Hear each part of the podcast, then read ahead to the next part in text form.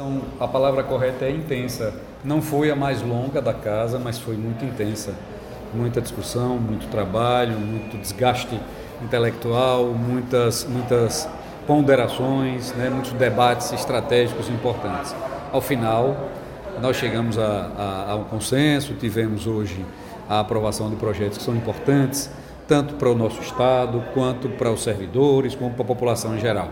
Na educação, um projeto de maior relevância, um projeto que envolve um volume de recursos significativo, 200 milhões de reais. 100 milhões serão distribuídos através de convênio para os municípios com fins e objetivos específicos traçados pela Secretaria de Educação e Cultura para que os municípios possam investir na educação e aprimorar e fortalecer a educação em cada um desses, desses territórios e municípios, com base em critérios pré-estabelecidos e na avaliação que cada município apresentou em relação a, ao seu aproveitamento, ao seu nível educacional dos alunos.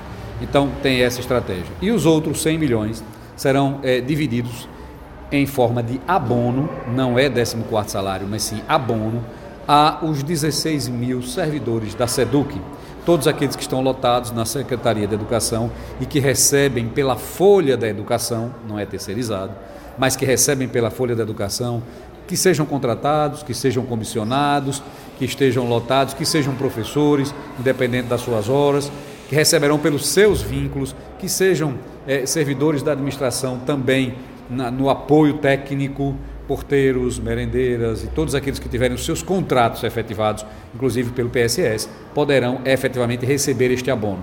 São em torno de 16 mil servidores, recebendo R$ 6.250 cada um, independente de quanto ganha. Não, há, não se levou em consideração o valor da remuneração deles não é 14. Por isso, é um valor que, em casos, alguns casos, em, em mais de 6 ou 7 mil servidores, excede em muito o que eles recebem todos os meses. Isso será dividido em duas parcelas, no mês de julho, que é o próximo mês, e a outra no final do ano, no mês de novembro. Isso é relevante, isso é importante.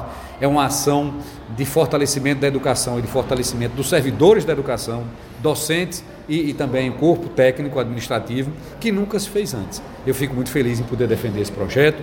É, é, é, a gente fica com o coração alegre, passa no São João mais contente em função de todas essas ações. Tivemos projetos interessantes também em outra área, mais 50 cargos foram criados para a Polícia Penal, com a perspectiva de recepcionar aqueles que já estão aprovados pelo concurso, e isso fortalece mais ainda a, a política de segurança pública de Sergipe. Veja, nós já temos 1.070 é, servidores da segurança pública contratados, entre policiais, militares, bombeiros, policiais civis, delegados e outros servidores, inclusive policiais penais, e agora a gente amplia essa base. Isso é importante. Primeiro, que oxigênio a administração traz um quadro novo para participar. Segundo, que fortalece o sistema, dando um, institucionalizando o processo e criando um ambiente positivo de crescimento. Isso é muito importante também e hoje foi um, alguns dos temas que foram debatidos, assuntos de absoluta relevância, de absoluta importância, projetos de deputados. Eu fiz um projeto interessante que às vezes as pessoas discutiam, a gente foi ver, porque todo mundo sabe que o Sergipe tem um caranguejo delicioso.